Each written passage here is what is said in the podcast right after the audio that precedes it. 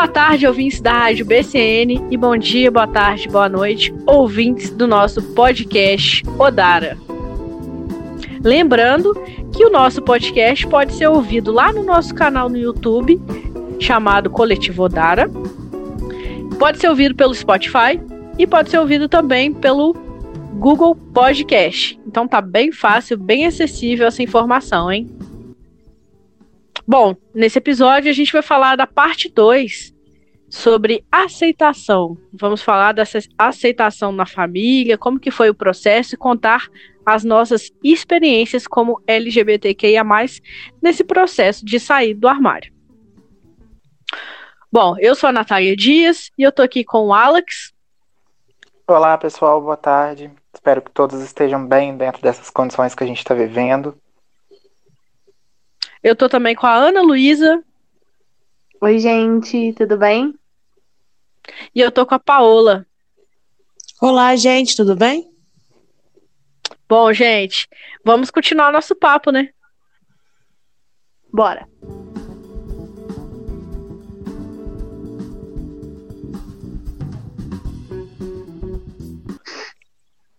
Ah, gente, o processo de aceitação ele é bem particular e muito individual, né? É uma coisa que para mim é de uma forma e mas para vocês pode ser de outra forma. E isso depende muito do, do meio que a gente está inserido, né?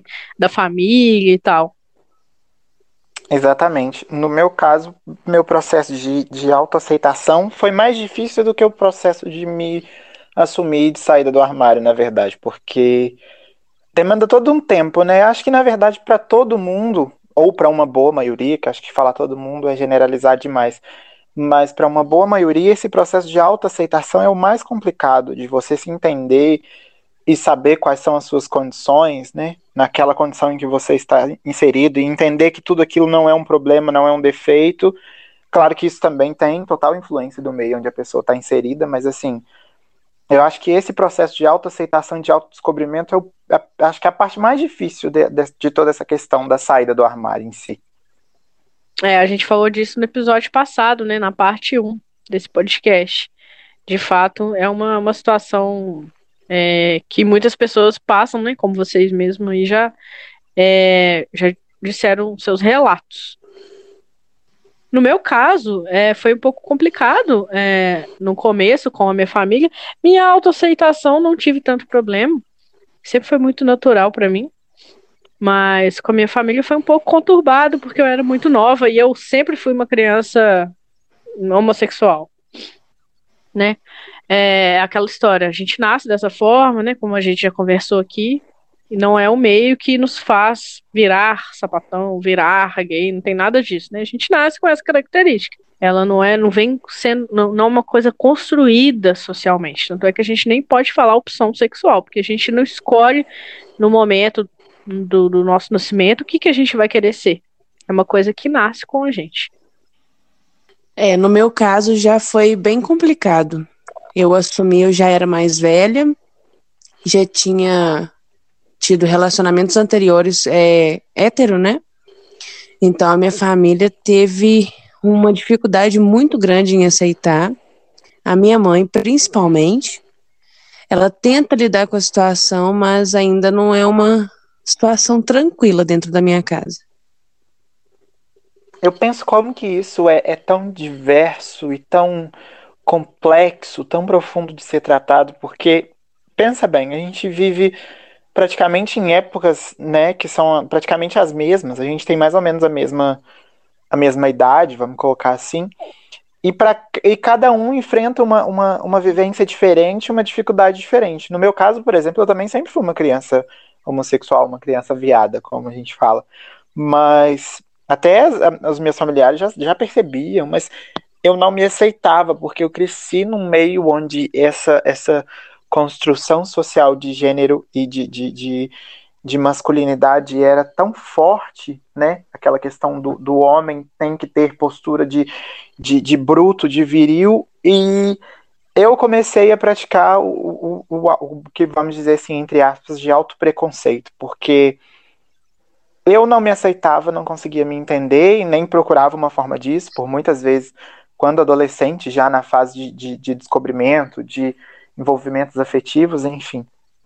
Eu sabia que eu era diferente, eu notava que eu tinha um, um aspecto diferente dos demais meninos, mas ao mesmo tempo eu não aceitava e eu me forçava a certas situações, tipo de, de querer estar com, com, com meninas, mesmo não, não querendo envolvimento com meninas, não sentindo atração sexual e afetiva por meninas, mas eu me forçava aquela situação porque eu não queria me aceitar. E depois que eu me assumi, né, quando finalmente, depois de muito tempo eu consegui me assumir, toda a repressão que eu sofria na infância acabou. Então, assim, na verdade, óbvio que tinha uma repressão da, né, da, da do meio onde eu estava inserido, mas que ao mesmo tempo eu potencializava por um preconceito que eu tinha dentro de mim.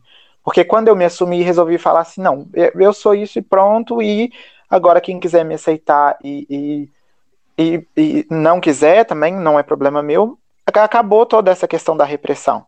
Óbvio que assim, a gente entende, né, que, que que cada um tem uma vivência, cada um tem uma, uma, uma dificuldade. Para umas pessoas é mais difícil toda essa questão de se assumir por questões religiosas, questões de moralidade, enfim. É, mas tem uma imposição social ali muito forte, né? Sim, sim. E na verdade isso cria na gente um, um, um sentimento de autodepreciação, sabe? Porque sim a gente é imposto o tempo todo que a gente deve agir de certa maneira, se vestir de certa maneira, se portar de certa maneira, que quando você se percebe sendo diferente daquilo que é imposto, você cria um sentimento de, auto, de, de, de autodepreciação, sabe? De, de, de achar que você tá errado, de achar que Sim. aquilo não é bacana, e aí você começa Uma autossabotagem, se... né? Exatamente, você mesmo começa a se tolir. Então, assim, é muito complicado essa questão da imposição de, de masculinidades e feminilidades, né? É muito complicada essa imposição de gênero. Sim. E isso aí reflete muito a questão de uma mulher que seja mais masculina, independente da sexualidade. Então, eu acho que reflete muito isso. Exatamente, a gente pode ver aí hoje até a própria construção da masculinidade frágil, né? De que o homem não pode demonstrar afeto, uhum. de que o homem não pode chorar, e aí os homens, né? A gente percebe, a gente sabe por estudos que muitos casos de, de homens que não vão é, a médicos, não cuidam da saúde, então os casos de, de câncer de próstata, de câncer de, de, de pênis, enfim, por Sim. questões de falta de higiene, por, porque o homem, para se, se manter nesse estado de, de um ser viril, de um ser masculino, ele passa a não se cuidar. Então, o, o, essa questão do autocuidado afeta diretamente na masculinidade. Então a gente percebe como que esse meio que a gente está inserido é tóxico até nesse ponto. As pessoas adoecem para manter um padrão que a sociedade impõe. Muitas vezes nem é para relacionar à sexualidade, porque às vezes o homem nem é gay, mas ele não, sim, não se sim. cuida para manter uma, uma aparência que a sociedade impõe. Isso é muito complicado. É, vocês estavam falando aí, né, de, de ser criança e de se assumir, né, dessa autoaceitação de adolescência, né? eu me pego assim refletindo enquanto vocês conversam que eu nunca eu não sei se é porque a gente os nossos pais né a, a nossa cabeça enquanto enquanto criança pensa que lésbica é só aquelas mulheres mais masculinizadas é, gays é tudo afeminado né quando a gente é criança pelo menos sei é, a gente tem essa. Pelo menos é o que passa pra gente, né? O que a gente vê. E.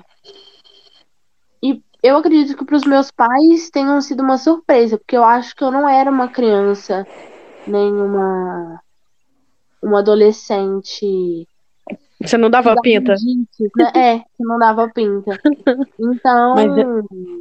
E como eu não me enquadro nesse. Né, dentro da, das lésbicas, né, que eu me enquadro dentro de uma outra caixinha da sigla, eu penso que que foi uma surpresa mesmo, porque eu nunca dei indícios, né? Nunca dei essa pinta que eu ficava com meninas, que eu já fiquei, né, com meninas, hoje eu tenho um relacionamento com, com uma mulher, né? Então eu acredito que para os meus pais tenha sido uma surpresa, né? E eu pude conversar mais abertamente com o meu irmão e com a minha cunhada, né? Eu tenho algumas primas também que eu, que eu conversava sobre, mas eu não ficava falando para todo mundo. Então, quando eu assumi um relacionamento com uma mulher, foi um choque muito grande para minha família, sabe? É... Hoje tá um pouco melhor de quando a gente começou, mas ainda há muito que progredir, né? Muito que crescer né? nessa interação, nesse relacionamento com as famílias, né? Eu, pelo menos eu acho que com a minha família foi dessa forma, dessa aceitação. É, eu passo por isso até hoje. Eu até comentei no outro podcast, porque é uma coisa que eu escuto assim diariamente. Que eu não tenho cara de sapatão. Que é só uma fase que vai passar. Por eu ser mais afeminada. Isso incomoda, porque a gente não tem que ter cara. É sentimento e ponto. E sobre é, a família, eu acho que assim, vem influencia muito o jeito que eles são criados e o jeito que a gente vem sendo criado. Por isso eu bato na tecla de criar minhas filhas sem preconceito. Elas vão ser o que elas quiserem. Ponto. Elas não têm que ter medo de nada. E eu tinha medo de assumir e dar o, tudo o que aconteceu aqui em casa, da, da minha mãe não aceitar, o meu pai não aceitar. Só que o meu pai foi mais tranquilo e a minha mãe, por ter sido criada. Hum, ah, ela é, foi bem preconceituosa o tempo inteiro e o meu avô era muito preconceituoso. Então foi bem difícil. A maioria dos nossos pais, dos nossos avós, né, eles pensam que é tudo do jeito deles, sabe? Idealiza nasce uma menina, já pensa, nossa, no casamento. Ai, que coisa mais linda. Cria uma expectativa em Cria cima uma expectativa e quando essa expectativa é quebrada, eles se decepcionam e ofendem, machucam, né, falam coisas que não deveriam, fazem coisas que não deveriam. Então, sabe, a a gente está crescendo, o mundo está mudando, sabe? As pessoas estão assumindo e tendo convicção sobre ser quem amar quem quiser amar, ser quem quiser ser. Então, né, gerações aí antigas, né, os nossos pais, os nossos avós, tem que entender que, as, que o mundo está evoluindo e que não é uma coisa de agora. Sempre existiu. E mais uma vez, com essa fala das meninas, a gente volta à questão, né? Da construção social de um gênero que diz que a menina deve ser super feminina e é designado para menina essa questão de casar e de ter uma casa. Eu estava até conversando com a minha mãe esses dias sobre essa questão, porque a gente não cria, por exemplo, as meninas para serem cientistas. Uhum. A gente não cria as meninas para serem, é, enfim, seja lá qual for. Astronauta. Exatamente, a gente cria meninas para serem donas de casa, para serem mães, sabe? Uhum, a maternidade uhum. não pra é ser mais uma esposa um... perfeita. Exatamente, a maternidade, o casamento não é uma questão de opção para as mulheres. Uhum. A maternidade, o casamento para as mulheres é tido como uma obrigação. É imposto, é. Exatamente. E aí Agora muitas... o, o homem, o menino, ele pode ser engenheiro, ele pode ser astronauta, ele pode ser o que quiser. E geralmente muitas das das meninas, das mulheres, né, na verdade, quando já formadas, e quando se encontram numa situação de, de, uma, de um posicionamento bom na sociedade, seja num, num bom emprego, num, numa boa faculdade, enfim. Essas mulheres muitas vezes são tidas como infelizes por não, não estarem casadas ou por não, não, não, se de, não se dedicarem a esse lado da vida. E ninguém pensa na opção de que talvez ela não tenha escolhido isso para ela.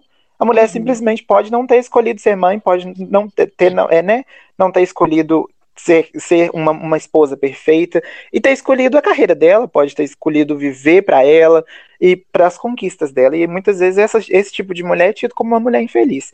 Então, mais uma vez, a gente volta a tocar na questão da construção social de gênero, né? E outra coisa que me tocou muito é, nessa fala da, das meninas de falar em questão de, de, de, de se portar, né? Essa questão de que mulheres precisam ser femininas, enfim, e que ai, não, não pode ser lésbica porque é muito feminina, porque não tem um jeito masculino. isso toca até novamente em uma questão que a gente já discutiu aqui nos nossos podcasts, que é a questão da marginalização da nossa, da nossa porta de frente do, da comunidade LGBT, que são os homens, os gays afeminados e as, as lésbicas mais masculinas, que têm um jeito mais masculino.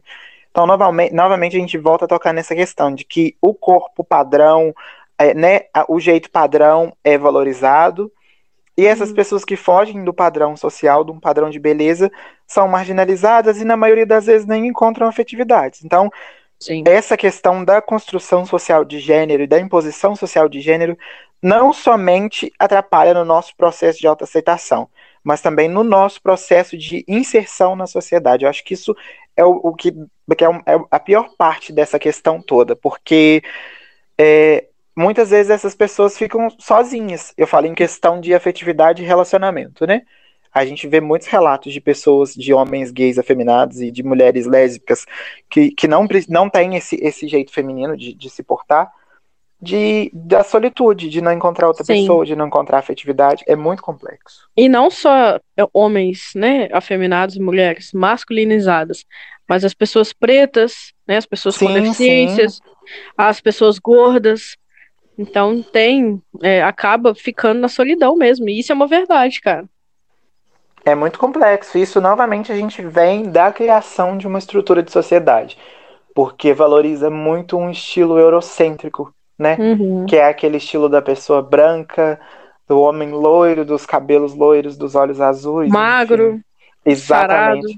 Que valoriza muito essas pessoas e que colocam em, em, subalternização todas as outras pessoas que fazem parte de todas as outras classes sociais. Então, as pessoas pretas, né, as pessoas que possuem deficiência. E mais uma vez a gente toca nessa construção de uma sociedade, de uma estrutura de sociedade, que designa quais corpos podem acessar a certos espaços e quais corpos Exatamente, não. exatamente. Então, sobre isso, eu sou uma mulher lésbica, é, não sou tão afeminada, mas eu sei dos meus privilégios, né? Eu tenho muitos privilégios por ser branca, né? Por morar na região sudeste do Brasil. Então, eu reconheço os meus privilégios, mas pensando em mulheres que, que moram né, mais afastadas né, no território nacional, porque isso também faz toda a diferença, né? E pessoas que são mulheres que são lésbicas, masculinizadas, negras, gordas, né? E eu também não sou magra, eu sou gordinha, sou gorda também. Então, é, é muito complicado. É, é muito doido pensar que algumas pessoas têm acesso a certo tipo de, de, de coisa e outros não por conta de padrão social. Isso é muito doido. E isso volta a interferir mais uma vez na questão da autoaceitação, né? Porque quando a gente vai se, se aceitar né, naquele, naquele processo prévio da, de se assumir, a, a, o fato de, de lidar com a sua sexualidade e com o direcionamento que a sua cabeça te leva para a sua afeição sexual e afetiva já é uma questão muito complicada de, de ser trabalhada. Né? A gente sabe, é. todos nós que passamos por toda essa questão, é, é, a gente sabe como isso é difícil. E aí, para além disso, a gente também tem que aprender a lidar com todas essas questões desses padrões. Padrão de corpo, padrão de cor, padrão de, de classe social, de, de, de, de roupa, de, de, de celular, de todas essas questões que a gente está vendo e, e, que são muito valorizadas dentro do nosso é. meio. É, isso é porque a gente está falando de sexualidade, né? Se a gente abranger a nossa fala para questões de gênero, a nossa, nossa. conversa já vai para outro patamar, né? Ah, sim, aí vira uma discussão assim, para acho que uns 15 podcasts. Porque eu é. acho que a questão de, de, de, assim, na minha visão, né? A gente não pode generalizar, porque, novamente, cada vivência é uma vivência. Mas, assim, eu acho que o processo de, de se aceitar e se assumir como homossexual é muito complicado. Como homossexual, bissexual, né? Enfim. Uhum. Mas o processo de se assumir como uma pessoa trans, uma mulher travesti, enfim, é ainda mais complexo, porque envolve toda a mistura que, que a nossa sociedade faz com a questão de gênero. Então, assim, Sim. ah, mas, é, mas você, sei lá, você é uma mulher trans e continua é, é, é se envolvendo com mulheres, né? Uhum, tipo assim, um homem uhum. que, que, que passou pelo procedimento de transição e virou uma mulher trans, ele continua se envolvendo com outra mulher, mas como explicar isso que, que a sexualidade uma, uma difere travesti do gênero? sapatão? Como assim? Exatamente, é a falta como de informação, né, cara? exatamente isso- como explicar essa divergência da sexualidade e do gênero. Eu acho que Sim. isso é, é ainda mais complexo do que esse nosso local de fala. Sim. E ó, e por isso que o podcast Odara tá aqui, né? Para levar informação, para tentar explicar pelo Com menos um pouquinho, né, de como funciona essas questões de gênero, sexualidade e etc.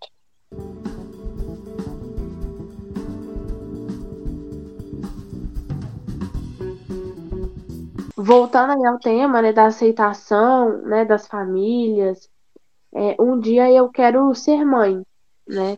E eu quero ser mãe em um momento onde eu possa cuidar da criança, sabe?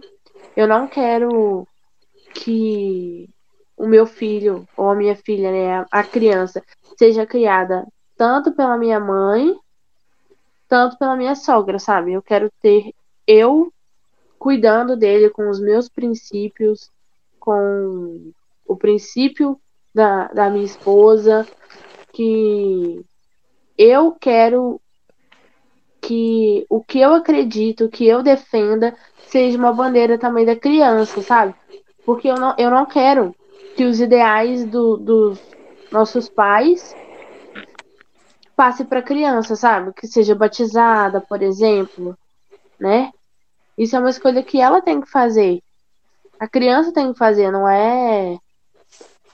Não sou eu. Imposto, né, pela mãe, pelo pai. É o, o corpo dela. Então ela tem que pensar, a criança tem que pensar. E a gente precisa de mais mães e pais como a Paola, né? Ela mesma falou que ela quer criar a filha dela, as filhas dela, sem preconceito. E é isso que a gente precisa na sociedade, né? Porque a, a gente precisa de pessoas e mães e pais atuantes assim na vida da criança, ensinando o que não pode, o, o, o preconceito, que é o preconceito, explicar o que é o amor para as crianças, para que a gente crie uma nova geração diferente da que veio, né?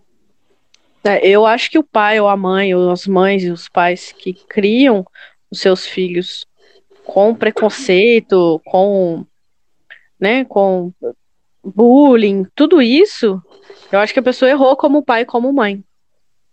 Eu, eu acho muito bonito isso- que, que a Nalu falou sobre a Paola, e é muito certo, sabe? A, a Pa- Paola cria as filhas para serem pessoas respeitosas, né? É, para não ter preconceito, mas a criança, a criança não nasce com preconceito, né? É o, o, o adulto que vai e coloca isso na cabeça da criança. É ensinado o preconceito para as crianças, né? Eu fico muito feliz. É, é gratificante ter o reconhecimento. E eu crio elas não só em questão de homofobia, em todos os sentidos. Eu não aceito tanto de racismo, bullying, homofobia. É, ainda tenho a minha filha mais velha, né? Que na salinha dela tem uma, uma aluna com autismo. E eu fico muito feliz de saber que a minha menina é uma das poucas crianças que ajuda a cuidar, que está perto, ajuda quando precisa ajudar. É muito legal. E é para isso que eu quero criar elas, para ser, para ter empatia. É o mínimo. É, Eu acho que isso é ter sucesso na vida, Paulo. Obrigada. Sério. É. Porque eu imagino que deve ser muito difícil criar uma Tô até criança. chorando aqui.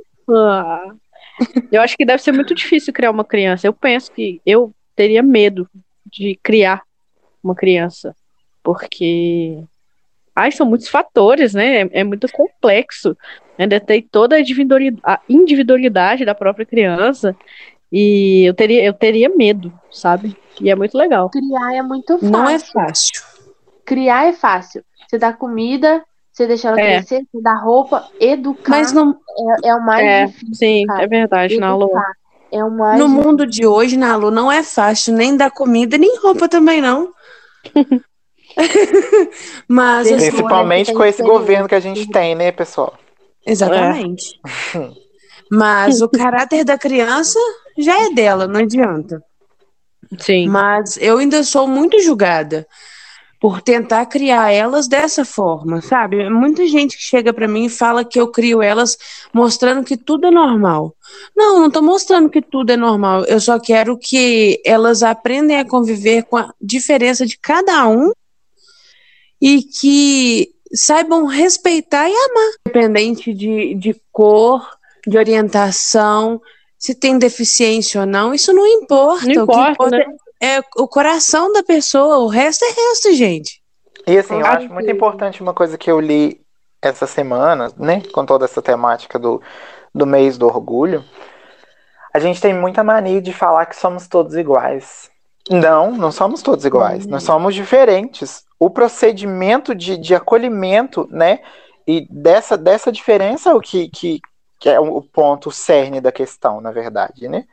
É o acolhimento dessa, dessa, dessa diferença, né? O fato de, da aceitação dessa diferença, que é o ponto que a gente tem que ser trabalhado. Não somos iguais. Por mais que, por exemplo, façamos parte da mesma comunidade, nem vou colocar em comparativo, em comparativo a mim, que sou um homem gay, ou vocês que são mulheres lésbicas, bissexuais, enfim. Mas, por exemplo, em comparativo comigo, que sou um homem gay, com outro homem gay, nós não somos iguais. Eu tenho uma vivência, ele tem outra. Eu tenho uma experiência de vida, ele tem outra. Eu tenho, sigo uma linha de pensamento, por mais que possa se aproximado dele, ele pensa diferente, né? Então, assim, nós não somos iguais. Mas a questão que a gente precisa trabalhar é o respeito e o acolhimento a essa diferença, que é o que falta. Nós não somos iguais, mas ser diferente é normal, né? Empatia é... também. Falta muito no mundo de hoje, é empatia. É, eu acho que aquela, aquela tem uma frase que eu acho que, que ilustra bem. Acho que a gente está todo mundo no mesmo oceano, né? A gente não está no mesmo barco. A gente está no, no, no, mesmo oceano, mas cada um, uns estão de canoa, outros estão de navio, cada um no seu no seu espaço, né? Verdade. Cada um no seu quadrado. Seu quadrado cada um, cada um no seu, quadrado. Eu precisava fazer isso. Eu tava aqui escolhendo a piada que eu ia fazer hoje.